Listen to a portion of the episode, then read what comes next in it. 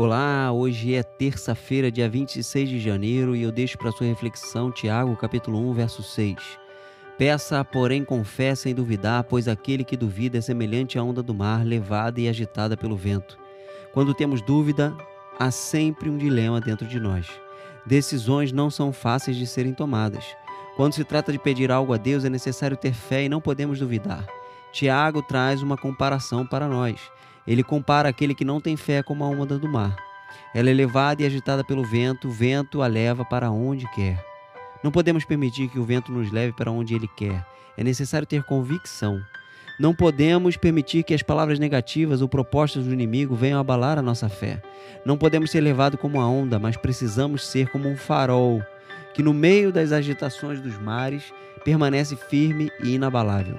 Ele não é levado, pois está firme em seu propósito e é assim que precisamos ser. Que Deus te abençoe nessa terça-feira. Um abraço.